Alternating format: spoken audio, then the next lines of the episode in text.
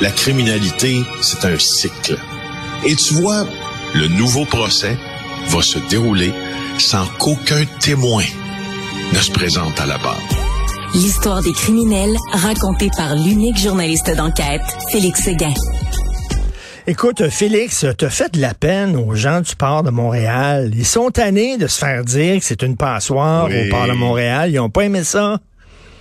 Eh non, c'est ça, hein, les voleurs d'auto qui euh, ont comme élu leur, ils ont comme élu domicile. En fait, c'est comme leur second domicile. Et puis il y a personne qui, c'est comme si dans ce second domicile, il y a personne, il y a personne qui fait la police, personne qui les surveille trop. L'agence des services frontaliers du Canada qui est blâmée par ses principaux partenaires parce que bof, pas assez d'employés pour euh, tout surveiller les conteneurs pas l'intention d'en mettre plus. Euh, on dirait vraiment, vraiment, vraiment, écoute, de l'extérieur, on dirait que c'est pas ça, mais qu'on favorise presque l'exportation de véhicules volés. Comment tu veux contrôler tout ça? Écoute, et là, et quand on sait ce que je m'apprête à te dire, c'est d'autant plus flagrant comme, euh, comme je, te dirais, manque de rigueur de leur part. Euh, il y a près de 200 Québécois qui sont arrêtés en Ontario pour des vols d'auto. Du talent à revendre au Québec. Richard. Euh, et, des Québécois qui volent des voitures, qui en deviennent spécialisés au profit de gangs criminels, s'aventurent de plus en plus loin dans la province voisine pour voler des véhicules. Écoute, regarde bien ça. Euh, dans la première moitié de l'année, il y a 15 044 véhicules qui ont été euh, volés en Ontario. C'est pratiquement le double du Québec. Mais faut comprendre que parmi ces véhicules-là, il y en a plusieurs qui tombent dans les mains de Québécois parce que nos Québécois se rendent en Ontario puis se reviennent ici avec les véhicules. Il dit Gaston Thibodeau de la police provinciale de l'Ontario.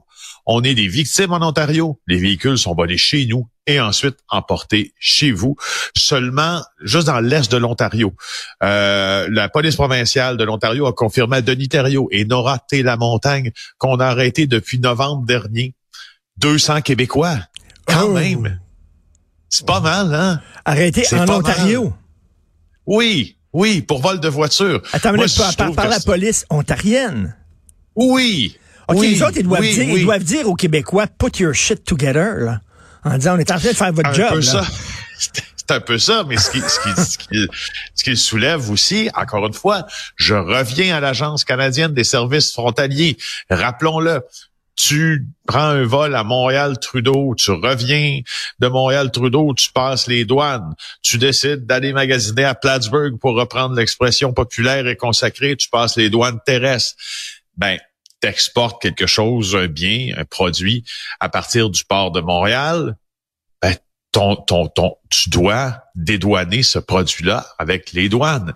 Alors, on blâme, encore une fois, les partenaires blâment beaucoup les douaniers. C'est des véritables commandos, Richard, qui sont organisés, des commandos québécois. Euh, D'abord, écoute, je te le dis, allez lire ça dans le Journal de Montréal aujourd'hui. C'est un sacré bon travail. Euh, oui, vas-y, Richard. Non, non, mais je, je reviens pas que... C'était quoi le chiffre? C'était cinq inspecteurs pour inspecter euh, toutes les, les, les oui, c'est exactement ce chiffre-là. Les cargos, là, c'était délirant. Des centaines de milliers de cargos inspectés sont seulement cinq.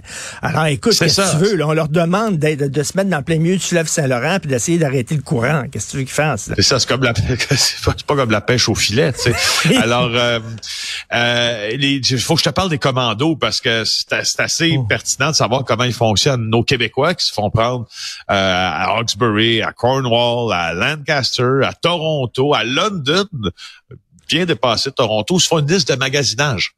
Euh, et là, ils regardent des véhicules donc ils souhaitent ajouter sur leur liste dans des quartiers cossus qui sont généralement euh, pas généralement, mais enfin des quartiers cossus que l'on préfère généralement près des autoroutes.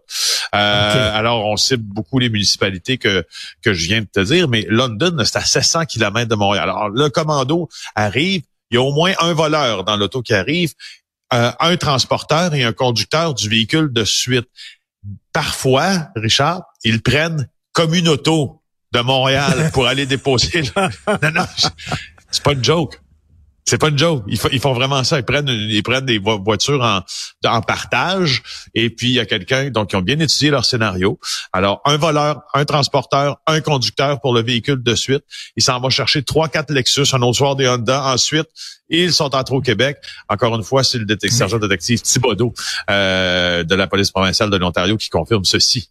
OK, le voleur, c'est celui qui fait les copies de clés électroniques. Lui, il ne fait que ça. Il rentre pas dans le char après ça puis prendre l'auto. C'est un autre qui rentre dans l'auto puis qui l'amène, euh, qui amène l'auto au Québec.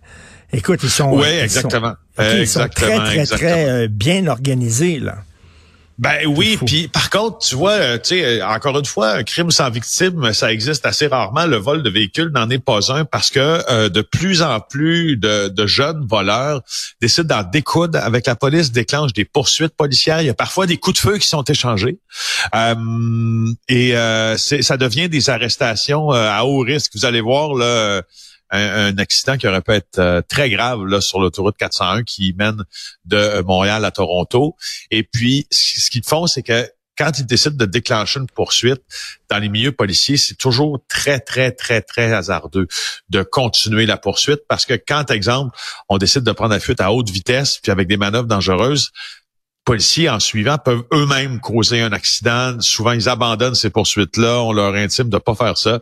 Alors, euh, tu vois, euh, au Québec, euh, en Ontario, ils ont mis 50, ils ont investi 51 millions en mai dernier pour combattre le fléau des vols de véhicules sur leur territoire. C'est nettement supérieur à ce qu'on a investi ici.